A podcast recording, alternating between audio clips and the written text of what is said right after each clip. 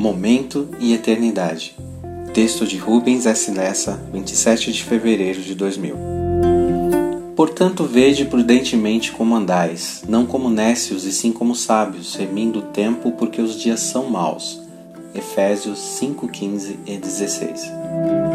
Com muita propriedade e beleza, Ellen Foster conseguiu relacionar três palavras muito significativas.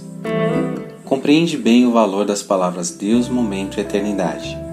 Um Deus que te vê, um momento que foge de ti, uma eternidade que te aguarda, um Deus a quem serves tão mal, um momento do qual tiras tão pouco proveito, uma eternidade que arriscas tão irrefletidamente. Os habitantes da cidade de Éfeso eram dados às coisas passageiras do mundo. Mesmo para alguns cristãos, os prazeres da carne e as preocupações pelas coisas mundanas eram tão importantes que resultavam em negligência do desenvolvimento do caráter.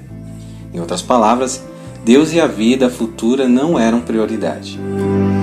Ao advertir os crentes de Éfeso, o apóstolo Paulo deixou um conselho oportuno para os cristãos de todas as eras.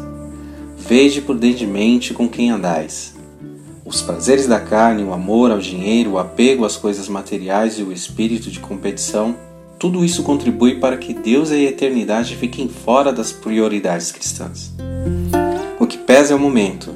Com engenho e arte, a mídia expõe a Éfeso moderna nas vitrines da nossa vida diária, criando modelos de comportamento incompatíveis com a santificação sem a qual ninguém verá o Senhor.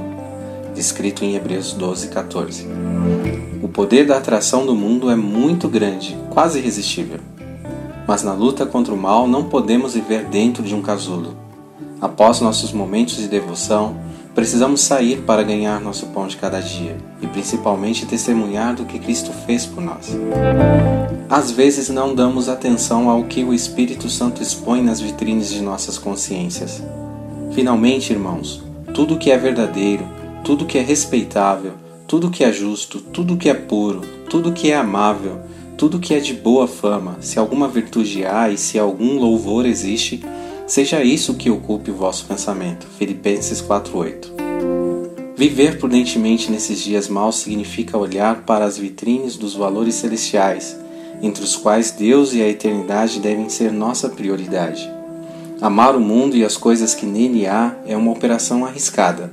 Compromete nosso diálogo com Deus e nos priva da eternidade.